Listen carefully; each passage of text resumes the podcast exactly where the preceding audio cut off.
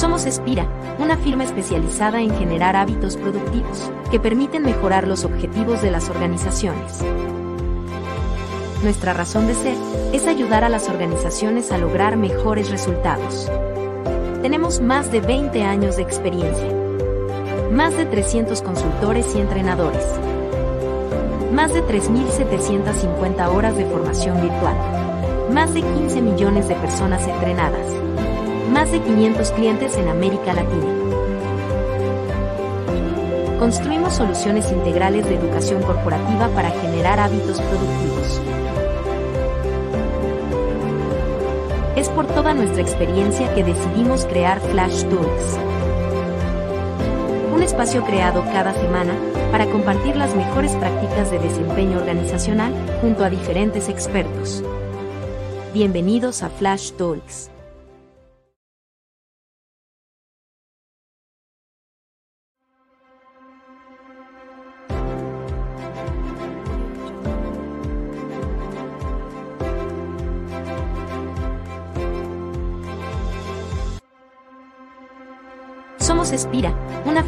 En generar hábitos productivos que permiten mejorar los objetivos de las organizaciones.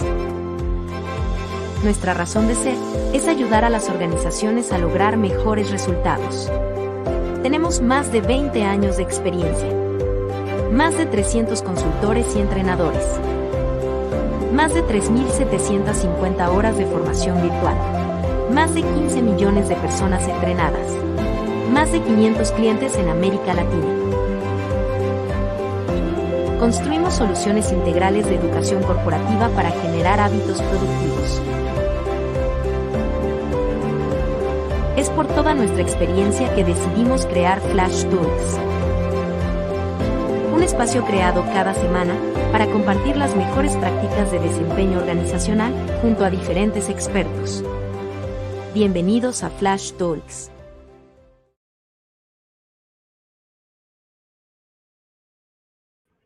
Hola, hola, ¿cómo están? Eh, oiga, un programa especial hoy. Hoy, hoy vamos a hacer eh, innovación, vamos a hacer cosas diferentes como siempre hacemos en Flash Talks, así que una alegría eh, poder estar con ustedes en nuestro programa número 118, donde vamos a hablar del poder de las universidades corporativas o de las universidades en las organizaciones eh, como un método para, para, lograr resultados de negocio. Y, y pues inspiración, porque es un tema que me apasiona, me encanta. Eh, Henry Ford decía una cosa que es fantástica, ¿no? Decía, solo hay algo peor que formar a la gente y que se vaya, no formarlo y que se queden. Y ahí empezamos a entender desde Henry Ford el tema de la, universidad corporativa. Mm, Richard Branson hace, hace unos años decía, capacita también a tu gente para que pueda irse. Trátalos mejor para que no quieran. Y empiezan a entender que hay un mensaje detrás. Y mm, Derek Bock, uno de los, de los directores, eh, rectores de la Universidad de Harvard, eh, decía algo para cerrar, y es, si tú crees que la formación es cara, prueba con la ignorancia, a ver cómo te va. Y creo que por eso las organizaciones hoy en día eh, están pensando cada vez más en cómo generar universidades corporativas. Y es un tema que a mí me llena el corazón, más allá de la técnica, sino el enfoque que tiene de construir país. Y hoy nos acompañan tres personas fantásticas. La verdad que eh, quiero darle el crédito a nuestro CEO Camilo cuando estábamos planeando esta sesión y decía, hagamos algo diferente. Esto es tan importante que hagamos algo distinto, hagamos algo disruptivo y traigamos gente que nos pueda aportar de fondo. Y hoy nos van a estar acompañando tres personas de las cuales yo me siento absolutamente orgulloso de ser compañero de equipo de ellos, de trabajar, que trabajan en la misma organización que yo y que construyen esto todos los días eh, y hoy nos van a acompañar Carolina Vargas, que es consultora senior nuestra eh, en Espira en Colombia. Eh, nos va a estar también acompañando María Ángela Darcón, que es Key Account Manager de, de, de Espira Perú. Trabaja para nuestros clientes más importantes a nivel regional y maneja una universidad corporativa preciosa. Y también va a estar Daniel Solano con nosotros, que es el líder de consultoría de Espira México, que viene también manejando proyectos muy poderosos. Así que hoy, como siempre, haciendo innovación en, eh, en Flash Talks. Hoy no vamos a estar con un invitado, vamos a estar con tres. Así que bienvenidos a ustedes tres a la sala de Flash Talks. Para mí es un honor tenerlos hoy acá. A ustedes tres, bienvenidísimos. y qué alegría estar Perú, Colombia y México conectados hoy, todos con la banderita de espino en el corazón. María Ángel lo tiene ahí atrás, pero el resto lo tenemos en el corazón. Un placer tenerlos acá de verdad, equipo. Muchísimas gracias por acompañarnos hoy. Gracias, Nico. Gracias a ti, Nico, por la invitación. Bueno, gracias a mí, pero también gracias al equipo de mercadeo y a Camilo que se le ocurrió esta idea loca de, de, meternos hoy eh, a hablar de este tema que yo decía hace un segundito, ah, para mí es una pasión, pero claramente no es solo para mí. Eh, aquí los cuatro que estamos en esta sala nos levantamos todos los días pensando en cómo eh, educamos a las organizaciones, cómo educamos a las personas, cómo invertimos, voy a ser discreto, no ocho horas diarias, aunque sabemos que eso no es cierto, pero este, cómo invertimos nuestro tiempo y nuestra vida en formar personas y ayudarles a las organizaciones a que organicen de alguna manera eh, su tema de formación y realmente generen resultados eh, en, sus organizaciones, ¿no? Y, yo quiero partir haciéndoles una pregunta, eh, porque decía yo en un video hace, hace unos 20 minutos, decía, la universidad corporativa no puede ser un hashtag, ¿no? No puede ser una moda, porque ha pasado eso, ¿no? que todo el mundo dice, no, es que quiero tener una universidad corporativa porque es cool, es chévere, ¿no? Y además se cree que solo las grandes organizaciones pueden tener universidades corporativas como un deseo allá que solo pueden este, mm, acceder a algunos. Entonces, para saltar muy rápido a esta piscina del conocimiento y, empezar a construir eh, entre los cuatro, voy a empezar eh, contigo, Caro, y es preguntarte desde tu perspectiva, eh, que vienes trabajando en universidades corporativas en Colombia, ¿por qué una organización debería pensar en una universidad corporativa? ¿Qué es una universidad corporativa de alguna manera? ¿Sí? ¿Y por qué deberíamos pensar en esto y no seguir capacitando de forma normal lo que se me va ocurriendo y me va saliendo en, las necesidades del negocio? Cuéntanos un poco, Karen, tu perspectiva, ¿cómo, cómo ves? Bueno, yo lo quiero decir de una manera muy sencilla. Para mí una universidad corporativa es un espacio de educación que tiene que estar muy alineado desde la estrategia de la organización. Y creo que muchas veces se peca cuando se hacen programas de formación y desarrollo que no están alineados a esos objetivos estratégicos de esa cultura organizacional. Entonces, al tener esas universidades corporativas, lo que se busca y lo que, y, que realmente el sentido de tenerlas es eso, es tener esa alineación con esa estrategia corporativa y a la vez con la cultura, con la esencia de lo que es la organización. Porque muchas veces podemos hacer muchas iniciativas con la mejor intención de formar, de capacitar a la gente, pero cuando no están alineadas con eso que es eh, la compañía en sí, lo que espera, sus objetivos, pues muchas veces se pierden esos esfuerzos que se hacen. Entonces yo creo que lo primero es alinear la estrategia, a la cultura organizacional y también generar esas sinergias entre las áreas, que es una de las grandes necesidades de las empresas hoy en día y es cómo podemos entre todos estar alineados y trabajar por un mismo objetivo desarrollando cada uno esas habilidades que requiere y que necesita, pero sobre todo todos volcados hacia lo mismo. Creo que eso es fundamental, como generar esa sinergia y ese sentido de pertenencia, porque también a lo largo de los últimos años nos hemos dado cuenta que el capacitar y formar a la gente, además de lograr tener mejores resultados, ayuda a que la gente se sienta más motivada, ¿no? Y que tenga un mayor sentido de pertenencia a la organización. Entonces, para mí es, digamos que ese es el sentido, lograr esos resultados alineados con la estrategia y aumentar esa motivación y ese bienestar de las personas. Claro, yo creo que tocas un punto que, que, no, no, se nos puede perder de vista. Eh, y es que muchas veces lo que ocurre en las organizaciones es que no se alinea con la estrategia. Yo sé que esto suena como una, una repetición que uno dice que alinee con la estrategia, que alinee con la estrategia, pero terminamos haciendo cosas muy aisladas. Y creo que ese es el primer punto que tú pones porque terminamos haciendo cosas como, oye, no sé, al gerente de ventas se le ocurrió que necesitábamos eh, un taller de trabajo en equipo o de negociación y se dicta el taller de negociación. Nadie ha preguntado si eso es parte de la estrategia, ni si eso va a impactar en, en, en algún resultado de negocio, ni mucho menos. ¿no? Entonces, eso que traes como alinearlo con la estrategia es importante. Voy, voy a ir, ir versando entre ustedes. Ari, tú, tú trabajas en una, universidad regional bien grande eh, y, irme por la misma pregunta. ¿Por qué una compañía como la que trabajas eh, o para, a la que le da servicio, eh, esta universidad corporativa, por qué ellos hablan hoy de universidad corporativa y no siguen apostando eh, por hacer sus programas de capacitación normales, ventas y tal. ¿Cuál ha sido como esa lógica que ellos han dicho, oiga, yo quiero trabajar en una universidad corporativa? ¿Cuál es esa necesidad que tú ves que aparece? Nico, pues yo creo que ahí lo más importante y de hecho lo que marca la diferencia justamente de que las organizaciones tengan éxito o no tanto es justamente cómo vemos el entrenamiento. Y es que no sé, ponte a pensar, si eh, creemos que podemos entrenar a las personas solamente por una temporada y para algo, se entrenan y listo, ya cumplieron y ya no los entreno más nunca, entonces ahí no puedo lograr resultados sostenibles en el tiempo, que es lo que buscamos, seguir mejorando. No es que un Cristiano Ronaldo, un Messi, que son los mejores jugadores del mundo, no voy a decir cuál es el mejor porque no quiero caer en ese tipo de, debates, prefiero eh, quitarme esos comentarios, pero eh, ellos todos los días siguen entrenando. No es porque ganaron un balón de oro y ganaron una Copa del Mundo o lo que sea, porque son reconocidos como los mejores, no quiere decir que ellos no todos los días se entrenen. Ellos todos los días juiciosamente se levantan temprano, entrenan, tienen entrenamientos rigurosos para jugar, mil entrenamientos para jugar un partido. Entonces, cuando las organizaciones entienden esto y lo incorporan dentro de su ADN, se toma el entrenamiento como algo fundamental dentro de la organización y no algo opcional, algo que esté, eh, que sea como parte de un hábito entrenarse. Entonces, esto es lo que marca esa diferencia y lo que hace que las organizaciones puedan seguir creciendo. Yo creo que es súper lindo y va apareciendo claro, claro, porque es evidentemente, y ustedes están pegando piecitas, ¿no?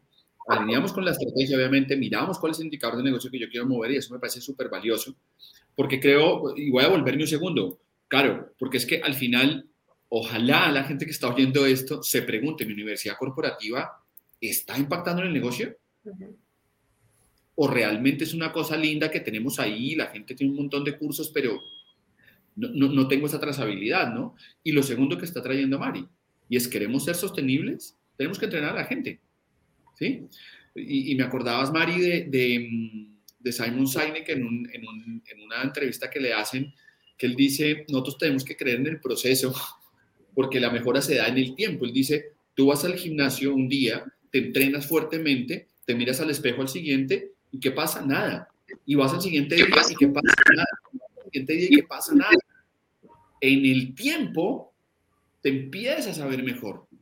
Entonces es como esta creencia en el proceso de yo tengo que entrenarme, entrenarme para poder llegar a estándares eh, superiores a los que quiero. Y creo que ahí tú hablas un tema que es importantísimo. Las organizaciones quieren sostenibilidad, pues tienen que entrenar a la gente constantemente de otra forma y son las universidades corporativas las que de alguna manera empiezan a, dar esa, esa mirada.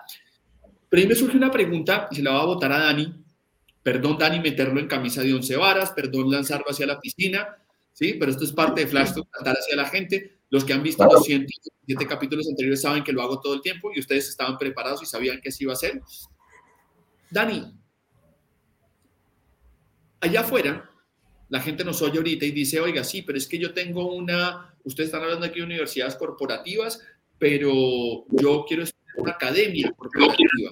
Eh, y entonces empezamos a no entender estos términos tan técnicos de qué es una academia, qué es una universidad y por dónde van estos conceptos. Yo creo, Dani, que es un, tema que, que, te gusta mucho hablar, ¿sí? y te gusta contar mucho estas diferenciaciones, para que empecemos a entender todo esto que están hablando Mari y Caro, en, qué lugar cae conceptual hablando de este, universidades y academias? ¿Por dónde está la diferencia? ¿Cuál es esa claridad que tenemos que trabajar sobre, sobre, sobre estos términos tan comunes, pero que no sabemos muy bien qué significan?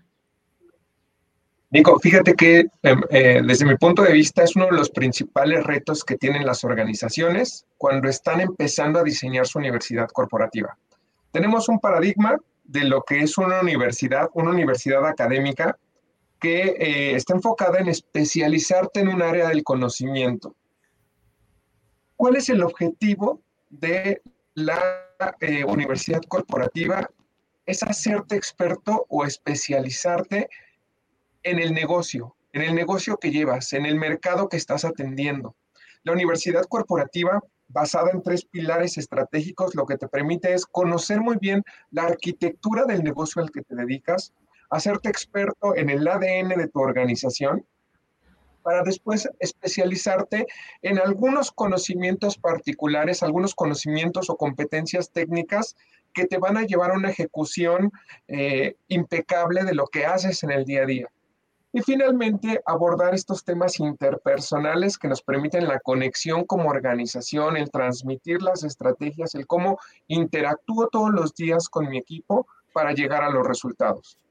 Si te fijas, mientras en una universidad académica o una universidad tradicional formativa tiene eh, rutas de desarrollo especializadas en que nos volvamos expertos en un campo del conocimiento, la universidad corporativa nos va a ser expertos en la organización porque conocemos a profundidad cómo funciona, qué la mueve, eh, cómo interactúo con las personas que laboran eh, en ella todos los días. Entonces creo que es una de las principales diferencias, ¿no? Del académico a lo corporativo, es pensar en que por un lado tenemos esa especialización en un área, pero por el otro nos estamos especializando y nos estamos enfocando en el negocio. Claro, es que yo creo que ahí, ustedes tocan un tema, o Dani, lo que estás tocando, y lo hablábamos en una de nuestras sesiones eh, abiertas eh, hace ya un par de, de, tal vez un año, hablábamos con Juanita Ordóñez y ella nos contaba esta necesidad que vienen teniendo las organizaciones que, claro, preparan a una persona como, decir, cualquier eh, profesión, pues, estoy escogiendo una random, eh, ingeniero industrial, lo cogen a este chico, lo contratan en una empresa, pero apenas entra en la empresa, ese chico no tiene ni la cultura, no tiene las necesidades de negocio, no tiene los procedimientos, no tiene los protocolos. Es como, ok, usted arranca de foja cero, necesito reeducarlo, todo lo que le enseñaron no le sirve para nada, viejo, eh, vamos a empezar de cero. Y es esto que tú dices, que es esa brecha, y con el respeto a las universidades, no es una crítica ni mucho menos, este, eh, pero obviamente les tocan a las organizaciones y realmente como reeducarse y otra vez, oiga, todo eso que aprendió, seguramente le sirvió para algo, pero aquí, en nuestro nicho, en nuestro mini mundo, eh, ¿sí? Funciona de otra forma y tienes que reaprender un, montón de cosas, ¿no?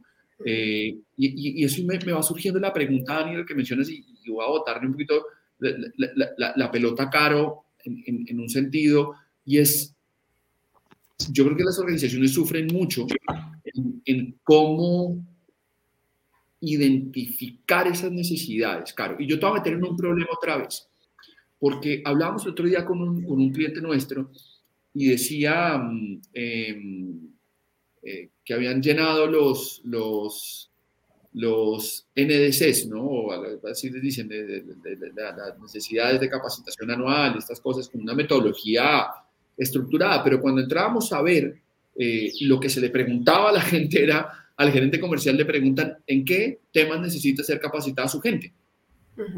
Un poco el feedback era, eso es abrir la puerta de Disney y decir a qué atracción quiere ir. Total porque pues uno termina diciendo, pues a mí me parece más chévere esto. Ahora, si eso me funciona, me sirve, me va a aportar, es, es, es otra pregunta. ¿Cómo, ¿Cómo, un poco habría que detectar estas necesidades, Caro? ¿Cuál es la metodología que, tienes usando para poder saber qué necesita la gente?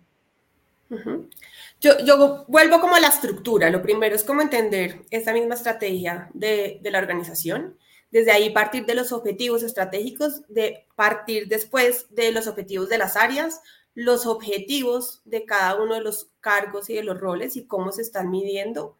Y ahí es muy importante poder entender cuáles son como esas necesidades de cada uno de los roles, desde los procesos que debe responder eh, dentro de su área para poder eh, impactar en sus objetivos estratégicos. Yo precisamente me especialicé en psicología del consumidor y para mí el tema de identificar las necesidades, de escuchar a la gente, de entender antes de tomar cualquier decisión, pues es fundamental y, y, creo que llevarlo también a entender, claro, está muy bien tener esa, esa mirada del líder, ¿no? Esa mirada del líder de cómo estoy viendo a mi gente, pero también puede ser una mirada muy sesgada. ¿no? Yo creo que cuando hacemos investigaciones, diagnósticos, nosotros que hacemos muchos diagnósticos en las compañías, el poder eliminar ese sesgo, pues es muy difícil, pero es nuestro reto, ¿no? Permanentemente ver cómo puedo tener una información que sea lo más objetiva posible y que me permita acercar realmente a esas necesidades.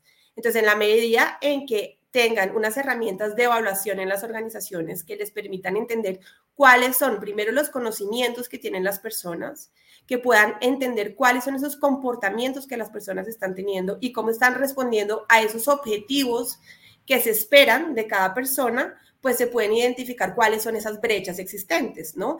Hacia dónde, cuál es el, el, estado ideal de la persona, cuáles son esas competencias, cuando hay un modelo de competencias dentro de una organización que está muy estructurado y que permite entender cuáles son esas competencias y al final esas habilidades y esos comportamientos que se esperan dentro de las personas, es más fácil hacer una medición y poder decir, claro, frente a este esperado de la persona, pues hoy en día está en esto, ¿no? Y poderlo llevar a tareas específicas. Entonces, para mí es como partir de lo general, de esta estrategia, de esos objetivos, de esta cultura organizacional, de lo que esperamos de las personas y llevar un ejercicio de lo particular a entender qué es lo que está pasando hoy, cuál es la evidencia, porque muchas veces nos quedamos en el juicio, ¿no? O en nuestra percepción, como esta persona tiene una experiencia, una trayectoria de 10 años, de 20 años, 15 años haciendo esto, pues yo asumo que esta persona es un experto y lo está haciendo súper bien. Pero cuando me voy a la evidencia, al comportamiento, al resultado, a su desempeño real, pues me doy cuenta que si hay una brecha grande, que puede ser que la persona no tiene claro el objetivo, que puede ser que la persona no tiene los conocimientos que necesita. Y segundo, pues por, por lo mismo no está respondiendo con esos comportamientos esperados, ¿no? Entonces, entender cuáles son esos objetivos esperados, cuáles son para poder llegar a esos objetivos, cómo está la persona en este momento y qué se espera que llegue y entender cuáles son los conocimientos que tiene y cuáles son los conocimientos que necesita para poder cumplir y responder a sus objetivos y cuáles son los comportamientos, las evidencias, cómo voy a poder saber yo que esta persona sí realmente eh, lo pudo ver y para ahí es muy, es clave poder tener estos indicadores que, como lo decía María Ángela, pues hacen parte de este proceso y darle continuidad a estos procesos donde yo puedo decir, esta persona tenía o estaba respondiendo a esta tarea de esta manera con estos comportamientos y hoy en día está ya tiene estos conocimientos y tiene estos comportamientos que le están permitiendo responder a su rol y a esas necesidades, esos objetivos que se esperan de cada una. Y para mí también tiene que ver mucho con lo que digo, de la evidencia, de las mediciones también de los resultados, de las mediciones y las evaluaciones de desempeño, hacer estas evaluaciones 360 pues permiten tener una mirada mucho más global y preguntarle a la gente, escucharla, hablar con ellas, entender dónde estás, cómo te sientes en este momento. Y creo que acá hay un factor fundamental y es la confianza cuando yo como líder he construido esa confianza con mi equipo para que la gente me pueda decir con toda la tranquilidad, mira, yo no me siento preparado para enfrentar esta tarea, nunca lo he hecho. Puede ser que ya tenga una experiencia, unas transferencias, unas habilidades transferibles en una tarea similar, pero en esta nunca la he hecho.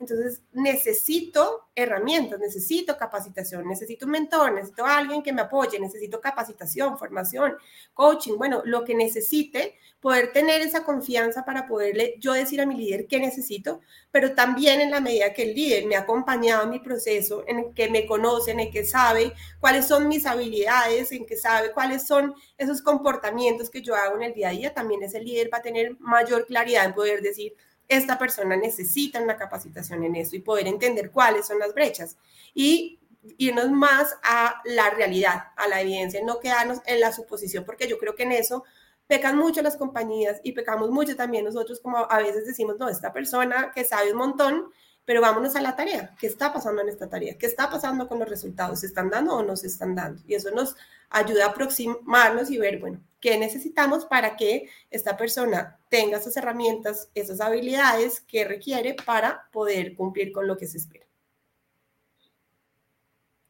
Claro, es un montón lo que dijiste. Es un montón y yo creo que, eh, y un montón en, el sentido más, más, más profundo porque creo que pusiste muchas cosas sobre la mesa que, que, pueden ser de alguna manera como esto que dicen los gringos de mind blowing para mucha gente como entender, pero oiga, con que yo sepa el conocimiento que tiene que tener la gente, con eso ya estoy. Lo que estás poniendo sobre la mesa es, maestro, eso es un paso tres. Usted solo se va a enterar de que tiene que enseñarle a la gente en cuanto a conocimiento mucho más adelante. Tocas dos cosas fundamentales uno es escuchar a la gente. Y eso lo venimos aquí oyendo cada vez que hacemos un programa en Flash Talks sobre cómo alinear estrategias para las personas en cuanto a eh, branding, en cuanto a liderazgo, en cuanto a manejo del cliente. Siempre caemos en estas piedras, ¿no? nos tropezamos con esto con cada uno de los speakers que nos acompañan acá, de decirnos, vaya, hable con la gente. La gente le va a decir lo que necesita. Escuche, escúchenla. No, no, no, no, no, no se pongan en el plan de eh, omnipotencia de yo sé qué es lo que necesita mi gente cuando, ¿sí? Si ni siquiera sabemos que necesitamos nosotros mismos, ¿no? Hablando de un tema un poquito más profundo, ¿no? Entonces creo que eso, eso, es fundamental. Y, y, y, tocas el tema este que me parece muy clave y es el saber versus el hacer, ¿sí? Y, siempre como que cuando digo estas cosas me acuerdo de una imagen, eh, bueno, de, un episodio, un video, eh, de un partido del Barcelona que Messi hace un gol increíble y en el medio tiempo está Luis Suárez, el, uruguayo, eh, y le pregunta a Messi, oiga, tiene que decirme cómo fue que pateó el balón porque yo no logré entender qué fue lo que hizo. Y Messi le dice, no tengo ni idea. Nadie sabe. Messi, ¿cómo hace? No, ya está, o sea, no, me pregunté qué fue lo que hizo, no, tengo ni idea. Pues tiene que ver con el hacer. Esto que tú dices de si logramos encontrar ese comportamiento o sea, si uno tuviera alguien que, que, que, filmara a este jugador, a Messi, y mirara cómo patea el balón y cómo pone el pie y cuál es la fuerza que le imprime y tal, uno podría empezar a replicarlo, pero es que nadie hace la tarea, ¿sí? Y eso es lo que de alguna manera buscan estas universidades corporativas y esta detección de necesidades, ver qué tiene que hacer la gente. Y creo que eso es muy clave como mensaje poderoso para todos los que estamos eh, tratando de generar eh, eh, formación en nuestras organizaciones. Y aquí el, el primer pedacito y es Claro, la gente está pensando, oiga, pues universidad corporativa a mí no me ataña porque yo tengo una empresa chiquita de cinco personas. Listo, pues esas cinco personas es igual. ¿Qué tiene que hacer cada uno de ellos para lograr eh, dar el desempeño correcto? ¿Sí? Porque fíjate que aquí, aquí eh, Angélica Arenas desde Bogotá que nos, nos, nos, está escribiendo, eh, pone, pone que está de acuerdo contigo, muchas organizaciones hacen uso de cursos genéricos y se asombran por no obtener resultados deseados. Y es clave partir, como dice Carolina, de los objetivos del negocio. ¿Sí? Porque muchas veces decimos, oiga, pues que estaban los cursos y la gente los tomó y, no mejora el performance. Claro, pero es que no, no, no, no estamos haciendo tal vez la pregunta correcta. La solución puede ser buena, no, no es satanizar el, tema del contenido, sino cómo vamos guiándolo hacia allá. Y voy a aprenderme, Dani, para devolverme contigo Mm, en un tema que, creo que es fundamental y es, en últimas, Caro nos dice, oiga, usted tiene que detectar las necesidades, pero entramos en un punto, y yo creo que sufren las organizaciones, vuelvo, insisto, grandes sufren mucho por esto, pero las pequeñas también sufren por esto y las medianas también. Y es cómo hago el deployment, cómo hago la bajada de esta información, cómo hago que esa información llegue a la gente. Porque vivimos en un, en un tema muy tradicional de si yo necesito capacitar, yo necesito tener la gente en un, en un aula, eh, sentada con una pizarra, un PowerPoint, una proyección y hacerles una capacitación. ¿Listo? Y con esto no quiero satanizar, Dani, pero yo sé que tú has hecho muchos proyectos donde han roto el molde y han dicho no, no. Y entonces, y, y, voy a pinchar en un, en un, tema ahí para que tú te, te, te, te extroviertas, ¿no? Porque también dicen, ah, no, pero yo también tengo un LMS o tengo una plataforma de cursos genéricos. Yo sé que ustedes en México vienen haciendo muchas cosas disruptivas para hacer este, este, esta bajada de información, este deployment de información y usar la tecnología como un aliado para realmente acercarnos hasta, a estas necesidades de las que habla Caro, de estos comportamientos de los que habla Caro, y, cómo han llegado ustedes ahí, cómo, cómo han visto ustedes la tecnología como un aliado para esto, Dani. Y, y es, es, una excelente pregunta, Nico, y fíjate que eh, incluso nos ayuda a resolver algo que, de lo que Carolina hablaba, ¿no? Esta parte de hacer. La tecnología y la pandemia nos puso un reto muy importante a todas las organizaciones, que es ahora sin presencialidad, ¿cómo empiezo a bajar eh, esos, esos conocimientos de manera efectiva a mis equipos de trabajo? La pandemia nos obligó, o nos orilló, a empezar a diseñar eh, la manera más efectiva de compartir tanto conocimientos como medir habilidades, como empezar a ver cómo ah, eh, enlazamos esos, esos comportamientos clave con los indicadores del negocio. Y ahí es donde la tecnología juega un papel sumamente importante. ¿Por qué?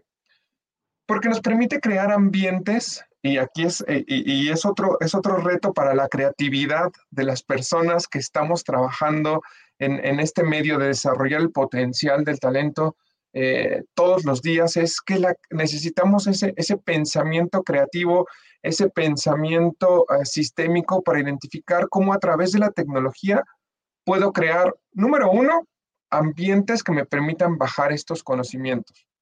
Te voy a contar algo. En el 2013 Facebook tuvo un reto muy importante que fue que eh, la plataforma se, volvió, se empezó a volver muy pesada por el tráfico de usuarios. los usuarios empezaron a crecer exponencialmente y eh, tuvieron que utilizar recursos como las bibliotecas de, React que, desarrollaron precisamente para generar entornos virtuales mucho más ágiles, entornos que fueran eh, mucho más amigables también con el usuario. Nosotros hemos estado empezando a explorar estos, estas bibliotecas, eh, eh, estas, estos códigos de programación para crear también estas plataformas de aprendizaje que conecten más con la experiencia de aprendizaje. Que cuando el colaborador se meta a su, a su plataforma, no sienta que está entrando a su plataforma del banco, ¿no? Así como que muy cuadrada, muy rígida. No, al contrario, empezar a crear entornos que nos permitan eh, conectar más con una mejor experiencia de aprendizaje, que sean flexibles, incluso que, nos permitan actualizarlos de una manera muy ágil, sin tener que hacer grandes esfuerzos de programación o que tarden demasiado tiempo en bajar esos cambios que requiere el negocio, porque el negocio se está transformando todos los días. Entonces, por un lado, tenemos que explorar este diseño de plataformas que conecten mejor con las con, los colaboradores, con la audiencia que estamos eh, eh, dirigiendo, a, la que nos estamos dirigiendo. Y por otro lado, en cuanto a recursos, ver cómo empezamos a desarrollar eh, elementos de aprendizaje que, que, sean disruptivos, que, se, que nos ayuden a, de manera puntual y concreta bajar un, un contenido porque ya también las personas ya no quieren esa, esos, esos e-learnings tradicionales donde parecen presentaciones de PowerPoint y le vas dando siguiente, siguiente, siguiente. No, empezamos a explorar eh, cómo con un podcast muy bien construido, muy bien diseñado, podemos bajar eh, esos, esos elementos puntuales. Con un video estilo TikTok le podemos dar al, al, usuario un, un contenido, un ABC de una actividad muy concreta o hasta, hasta llegar a crear eh, ambientes más inmersivos de aprendizaje, por ejemplo, a través de realidad aumentada, a través de simuladores, empezar a poner en práctica, medir esas, esas habilidades que, están desarrollando los colaboradores en ambientes controlados, pues se vuelven experiencias distintas, se vuelven experiencias que el público empieza eh, a solicitar. ¿no? Yo si, si voy a consumir un contenido y me vas a hacer ponerlo en práctica, ah, bueno, empiezo a conectar ya el sentido que tiene esa ruta que estás creando para mí. Y ahora con la incorporación de la, de la inteligencia artificial, todo esto se empieza a volver todavía más interesante. Fíjate que hace, hace algunos días empecé a interactuar con un, eh, con un colaborador virtual. Y eso, está, eh, y eso es, eso es creado con inteligencia artificial donde yo puedo empezar a practicar con él esos comportamientos clave de liderazgo. Por ejemplo, le puedo dar a la inteligencia artificial un feedback y ella puede empezar a medir si estoy siguiendo o no un modelo de retroalimentación que quiero instaurar en mi organización. Y ese coach, e, ese, ese coach o ese eh, em, participante virtual va aprendiendo de lo que yo le voy compartiendo, de los elementos que yo em, trabajo con él él va alimentándose de esa información y empiezo a medir si las habilidades de eh, feedback, de eh, empoderamiento, de reconocimiento que tengo que tener con mi equipo todos los días como líder, eh, las estoy aplicando de la mejor manera, si el, si el personaje virtual está evolucionando de acuerdo a, los, a, la retroalimentación que yo le estoy dando, y entonces empiezo a medir cuál es el impacto de mi, de mi trabajo con un, con un colaborador creado con, con, con eh, inteligencia artificial. Y es que, claro, ahí, ahí Dani, lo que yo, yo empiezo a ver de, lo que, de lo que tú pones sobre la mesa es que evidentemente hoy lo que tenemos es un, una, voy a decirlo en mis palabras, ¿no? Una multicanalidad este, súper poderosa, porque al final eh, lo que nos está pasando es que si bien, y voy a, voy a tratar de hacer aquí un timeline, yo logro identificar la estrategia, mirar muy bien cuáles son nuestros objetivos de negocio, eh, hago muy juiciosa mi, mi, detección de necesidades, hago esta ruta de sostenibilidad para que sea una cosa continua, todo lo que han, han, han puesto ustedes sobre la mesa, eh, hago el, trabajo con los líderes, defino muy bien los roles, eh, logro tener ya esto todo muy bien armado, ¿sí? Eh, yo tengo que empezar a entender también en ese levantamiento cómo hago para acercarme a la gente a través de distintos canales tecnológicos, ¿no? Porque es cuando hablamos de, educación, la gente rápidamente dice un LMS y SCORM, hágale, listo, resuelto el tema. Y lo que tú nos estás poniendo es, mm, sí, no, hay, hay, hay muchas formas de llegar ahí, hay muchas formas de abordarlo, eh, y creo que el mensaje poderoso que, que yo te entiendo, Dani, es que creo que cada compañía tiene que entender qué está dispuesta a hacer y que está dispuesta a, eh, y no solo que está dispuesta, qué les sirve, ¿no? ¿Cómo es su gente? ¿Qué, ¿Cómo lo entienden? ¿Cómo es la forma más fácil de llegarles? ¿no? Que es lo que te entiendo, Dani, que, que deberíamos trabajar muy bien y mirar si de pronto es a través de la inteligencia artificial o es a través simplemente de un podcast, ¿no? Y fíjate, Nico, que complementando como esa idea que propones, creo que es atender muy bien o hacer esa mezcla entre lo que nos contaba Carolina, que es definir una estrategia de desarrollo, tener trayectorias claras sobre qué es lo que necesita mi colaborador para llegar a ese desempeño que impacten los indicadores. Y por otro lado, identificar cuáles son los recursos o, o cómo la tecnología me ayuda a soportar esa estrategia cómo eh, dentro de la tecnología incorporo esas trayectorias de manera eh, eh, efectiva para que se logren los resultados, porque si no, pasa algo que, que, viven muchas organizaciones. Sus universidades se empiezan a convertir en grandes repositorios de información, donde tienes millones de contenidos, pero no hay claridad del, del, cómo, del cómo ese contenido realmente me, me aporta. O sea, me puedes decir, ya tienes tus 100 cursos cargados en plataforma, pero si yo no identifico cómo eso me ayuda, le ayuda a un equipo comercial a llegar a esa meta de ventas o superarla o tener mejores resultados, pues simplemente no van a ser consumidos. Total, y creo, creo que ahí Dani le haces un pase gol a, María Ángel Divino para que, para que esta, esta, esta triangulación que hemos hecho acá funcione perfecto. Eh, y te voy a pasar la pregunta, Mari, pero solo quiero traer un comentario que nos está haciendo Paula Clay desde Bogotá. Le mandamos un abrazo, abracito a Paula, eh, que siempre está aquí conectada con nosotros. Em, dice, a la final la clave está en que todo lo que hagamos de formación, pequeño o grande, eh, virtual o presencial, debe tener propósito. Si tiene propósito, tendrá sentido y contribución real a la organización y a las personas. Y creo que eso es un poco en lo que estamos cayendo independiente de la tecnología o no, independiente de, la presencialidad o no, independiente del tamaño, eso es lo que venimos entendiendo. Eh, pero Mari, te voy a meter aquí como en, este cierre para hacer este, este, este lindo gol que estamos construyendo entre los cuatro, eh, porque al final Dani dice, si eso no contribuye al negocio, no hay forma. Pero yo no quiero ser ajeno a la realidad que vive cualquier líder de cualquier organización que está pensando en formar a su gente. Y estoy hablando de recursos humanos porque lo sufren un montón, pero lo sufre el comercial, lo sufre el líder de producción, lo sufre cualquiera que hace formación. Y es cómo logramos medir que esto contribuye al negocio. Y yo sé, Mari, que tú has hecho en varias cuentas que has manejado, no solo en una, eh, en la actual sé que lo haces, pero sé que lo has hecho en varias.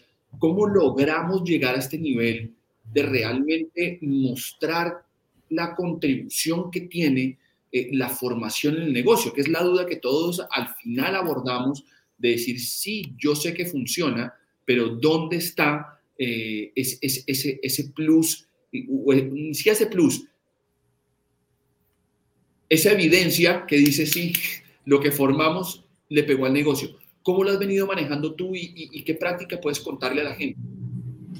Nico, es súper importante y parto de algo. Lo que no se mide no se puede mejorar. Es básicamente eso. No podemos mejorar si es que no todos los días o, mensual o semanal, pues ya la medición lo escogerá y ya se verá de acuerdo a la necesidad que tenga el negocio en el momento. Pero si no lo medimos, no podemos ir mejorando a lo largo del tiempo.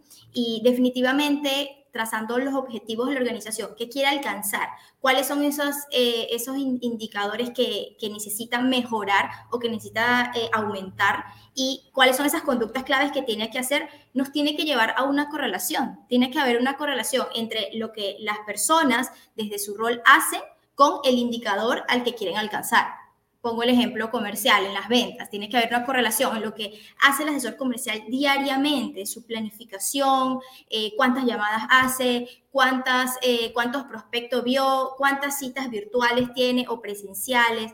Todo eso tiene que ser de alguna forma medible para que podamos ver cuál es la correlación que hay luego al final del mes o del trimestre, bien sea pues cómo se evalúe en cada organización, cuál fue ese impacto, porque al final podemos definir eh, qué contenido darles podemos definir cuáles son esas conductas claves que tienen que hacer. Pero si eso no hace que el asesor comercial venda lo que tiene que vender, cumpla con sus cuotas, crezca mes a mes, tenga ventas también de calidad, porque es algo que también buscan muchísimo las organizaciones, que las ventas sean de calidad y que sean eh, ventas que luego no se caigan. Entonces, eso tiene que ir de la mano con lo que hace esta persona en el día a día.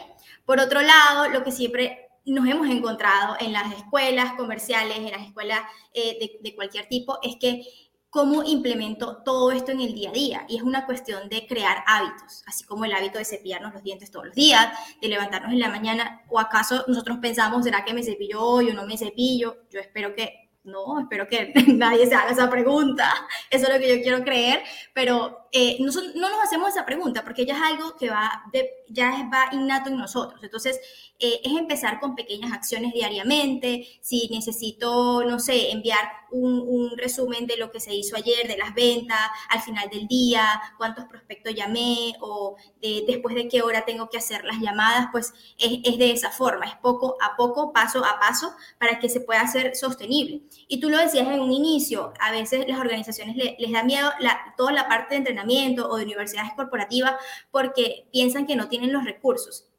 Y no hay nada más falso que eso, porque al final lo importante es estar convencidos de que ese es el sistema que se va a usar y que va a tener éxito para poder alcanzar los objetivos. Es como tú colocabas el ejemplo también, Nico, de cuando vamos al gimnasio, vamos un día, dos días, tres días, no estamos viendo ningún resultado. Pero si estamos convencidos de que ese es el sistema que tengo que utilizar y que me va a servir para lograr éxito más adelante, lo sigo haciendo todos los días. No, no es que yo vaya un día y vaya por nueve horas y vaya a ver resultado, es que yo vaya todos los días 20 minutos, 10 minutos, estoy haciendo un poquito más cada día. Entonces, no tenemos que comenzar por todo lo grande, no tenemos que comenzar con grandes infraestructuras para tener una universidad corporativa, sino estar convencidos de que el entrenamiento es lo que va a llevar a las organizaciones a seguir creciendo y a seguir sumando a sus objetivos, tanto eh, generales como también en las personas. Mario, voy a hacerte una última pregunta muy rápida porque ya el, tiempo se nos va pasando. Tú hablabas del hábito. Y aquí lo ha hablado Dani, lo ha hablado Cari, y quiero cerrarlo contigo. Y es muy rápidamente, ¿cómo has hecho tú? Sí, esto creo que es un mensaje para todos. Eh, devolver, porque claro, al final uno dice, eh, claro, tú, tú manejas una universidad corporativa, pues obviamente está dentro de tu hábito medir, ¿sí? y tú nos explicabas ahorita muy claramente, oiga, yo tengo que medir y mirar cuál es la contribución de ese comportamiento y correlacionarlo, ¿sí? Eh, creo que hay una, un, mensaje, pero ¿cómo hacer que una persona que no es parte de la universidad corporativa de una organización, porque yo sé que lo has hecho, por eso te hago la pregunta, pero sé que lo has hecho, ¿cómo convencerla de que mida todos los días los comportamientos de porque aquí lo está hablando Karen, está hablando Dani. Yo, yo eh, tengo los comportamientos claros, los desarrollo, ta, está perfecto. Todo eso está bonito. ¿Sí? Y yo contrato a alguien para que me, me, haga la universidad corporativa y vaya y mida. Hasta ahí está todo perfecto. Pero ¿qué hago cuando la universidad corporativa, y por, eso acá lo tocaba el tema de los líderes, cuando ya le digo al líder, maestro, usted es el que tiene que medir en el día a día, pero no va a estar ahí siempre. Tengo que pasarle esa responsabilidad a un líder y convencerlo que vuelva la medición un hábito en su día a día. ¿Cómo has logrado tú eso? Porque sé que lo has, hecho. ¿Qué, es lo que has, cómo has hecho ese trasplante de cerebro, lobotomía a los líderes? Nico, a ver, voy a resumirlo. No hay una fórmula secreta, ¿sí? O sea, no hay una fórmula secreta o tres pasos que hay que hacer. Es un tema de mindset y de identidad. Y hay dos formas de verlo, y esto está en el libro de hábitos atómicos que lo recomiendo un montón todo el tiempo, y es que cuando hacemos las cosas desde el resultado, es decir, si yo empiezo a comer saludable el día de hoy porque quiero bajar 10 kilos, estoy aferrada al resultado, estoy aferrada al resultado y me frustro cuando no puedo cumplirlo. Ahora, si yo hago este, eh, hago este implementación de hábito basado en mi identidad, o sea, basado en lo estoy haciendo porque yo me identifico como una persona que come saludable. O sea, yo me identifico como un gerente comercial que mide a su gente, que todo el tiempo está pendiente de indicadores, que está tratando de medir para poder obtener resultados. Entonces, eso es lo que hace la diferencia. Cuando lo hacemos desde la identidad, porque me considero que soy un gerente comercial o que soy, pues el ejemplo que sea, en este caso la, la alimentación saludable, soy una persona que come saludable y me identifico con esto. Entonces, esto es lo que va a hacer que sea sostenible en el tiempo y que se convierta justamente en un hábito, porque aquí no hay secretos, no hay tips secretos, no es que es 21 días, es un tema de identidad. A mí me encanta la respuesta. Yo le, veía la, la, cara a Dani y a Caro y creo que los tres quedamos como muy conectados con esa respuesta.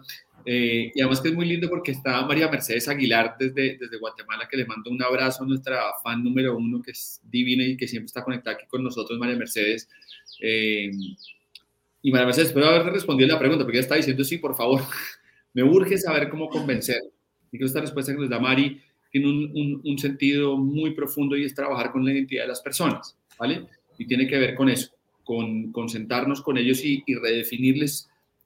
Voy a volverme, porque Caro de alguna manera lo había tocado arriba cuando decía, ¿cuál es el rol? ¿Cuál es el rol? ¿Su rol realmente es eh, gestionar la estrategia o su rol es acompañar a mi gente a que mejore el desempeño. Porque si yo redefino el rol, pues ya yo no estoy diciendo acompañe la estrategia. Fresco que ya contraté a McKinsey, a KPMG, la estrategia ya está definida. Fresco, relájese. Lo que necesita en su identidad es que usted haga una cosa distinta y es que acompañe el desempeño eh, de su gente. Ese es su rol como líder. Estoy inventando, no, sé si esa es la, la, respuesta, pero es cambiarles ese, ese, ese mindset y esa forma de ver. Mire, yo les digo, que aquí nos podemos quedar hablando horas. Y aquí la gente que está conectada, eh, María Mercedes, este, ahí estaba Nancy, estaba, hay un montón de personas aquí conectadas con nosotros, oyéndonos. Eh, pues creo que surgirían más preguntas, ¿sí? Eh, y yo, pues, ahí como que les dejo abierto a, todas las personas que tengan preguntas que, que puedan eh, buscar a nuestros speakers y, seguramente ellos les van, a, les van a seguir hacia adelante, pero yo tengo que llevarlos ahora este, al reto. Que yo sé que los, tres se ponen nerviosos, lo han visto 118 veces igual, dicen, caramba, eh, esto, uno puede estar preparado para ciertas cosas, pero realmente nunca está preparado, ¿vale? Eh, y, ojo, no, no, crean, me ponen también un desafío hoy, porque me toca mandarles el desafío a los tres. No me la ponen tan fácil. ¿sí? Pero vamos a hacerlo de una forma, de, una forma eficiente y divertida. Eh, y como para que los coja por sorpresa, para que sea desafío, pues eh, voy a hacer las tres preguntas que ya conoce todo el mundo, que te acabo de explicarlas, em, pero evidentemente se las voy a ir dirigiendo salpicadamente, así como para que los coja por sorpresa, ¿sí? para que no estén tan preparados, ¿vale? Entonces, como saben, pues, a, a Flash con nosotros tenemos un, un, desafío que hacemos para todos nuestros invitados, eh, que está basado en el modelo de entrenamiento que tenemos en Espira, que tiene que ver con eh, eh, el impacto que generamos en el negocio para saber qué tiene que hacer la gente después para lograrlo y por último, qué tenemos que enseñarle a la gente. Con eso enseñamos lo correcto para que la gente se desempeñe de forma ideal y podamos impactar los resultados de negocio, que de alguna manera lo que nos han oído hoy hablar aquí, eh, con este ADN Inspira que, estamos aquí transmitiendo a ustedes toda esta información que pueden usarla desde mañana en sus organizaciones eh, de forma absolutamente abierta.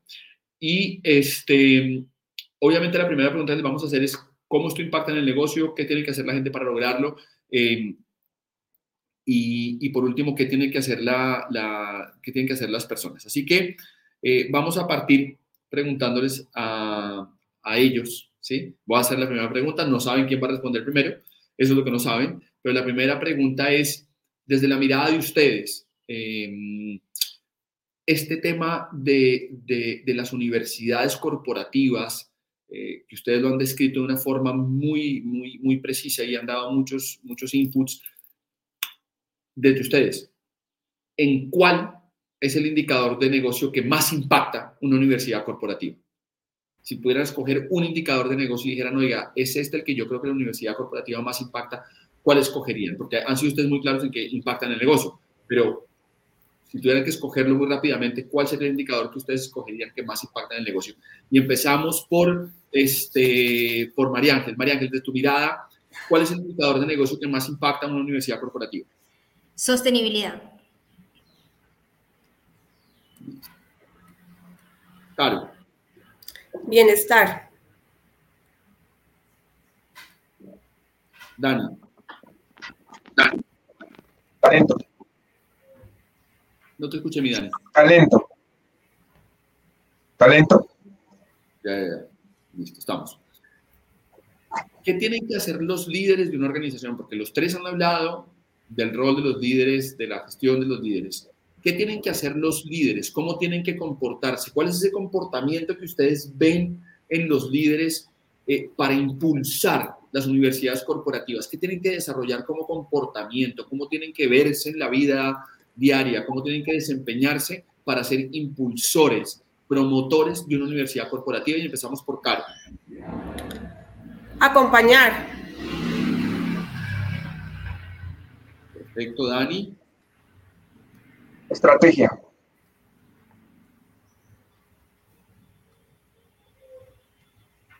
Mari.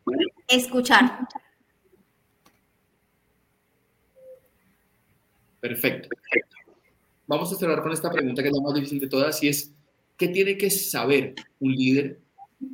¿Qué tiene que saber un líder? ¿O qué tenemos que enseñarle a estos líderes para que puedan acompañar ser estratégicos y escuchar. Vuelvo a la pregunta. ¿Qué tenemos que enseñarles a estos líderes que tienen que conocer, aprender para ser acompañadores, estratégicos y escuchadores? Aunque esas palabras no existen, las acabo de inventar, pero... ¿Listo? Y empezamos por Caro.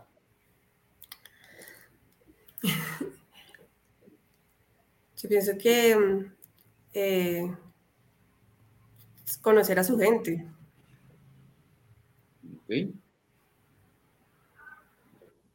Mari. Autoconocimiento. Conocerse a ellos mismos también.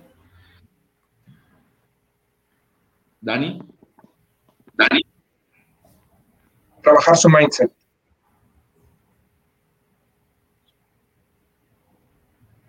Listo. Bueno, para toda la gente que nos está acompañando hoy en este flash talk tan especial, este, si nosotros logramos conocer a nuestra gente, conocernos a nosotros mismos y transformar nuestro mindset, vamos a poder realmente ser líderes que acompañan a nuestra gente, que logramos diseñar estrategias y logramos estar muy cerca de ellos para escucharlos. Y eso va a generar que tengamos organizaciones con mucho talento, con una prioridad en el bienestar y que sean organizaciones sostenibles en el tiempo. Y eso es lo que ha traído este equipo para nosotros hoy acá.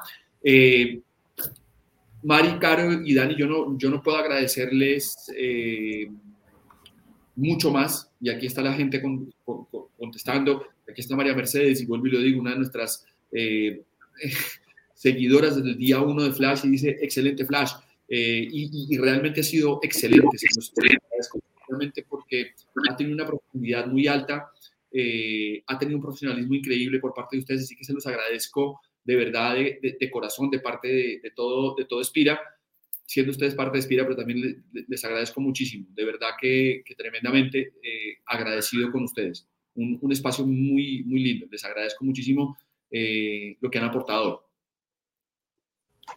Gracias a ti. Un honor estar acá.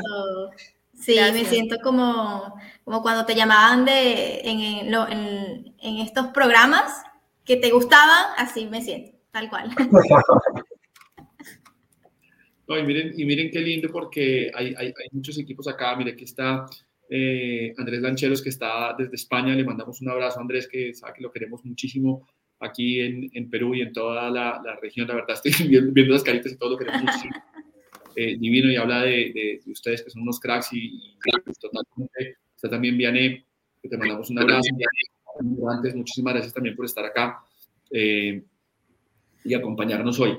Eh, a toda la gente que está conectada y ya, ya, ya despidiéndonos de ustedes, vamos a tener unas siguientes sesiones donde vamos a profundizar en cada uno de estos temas que, que trajeron Carolina, María Ángel y, Daniel, donde vamos a estar hablando de cómo diseñar contenido para las universidades corporativas, cómo hacer procesos de medición y cómo meter la tecnología eh, dentro de las universidades corporativas. Así que eh, ahí, Mari, eh, Caro y Dani, a sus clientes, traerlos para acá porque esto les va a servir muchísimo y aquí este es el, es el servicio de traerles todas las prácticas para que puedan implementarlas muy fácilmente. Así que muy conectados con eso, pedirle a la gente que está conectada y que tiene dudas, eh, que se conecten con María se conecten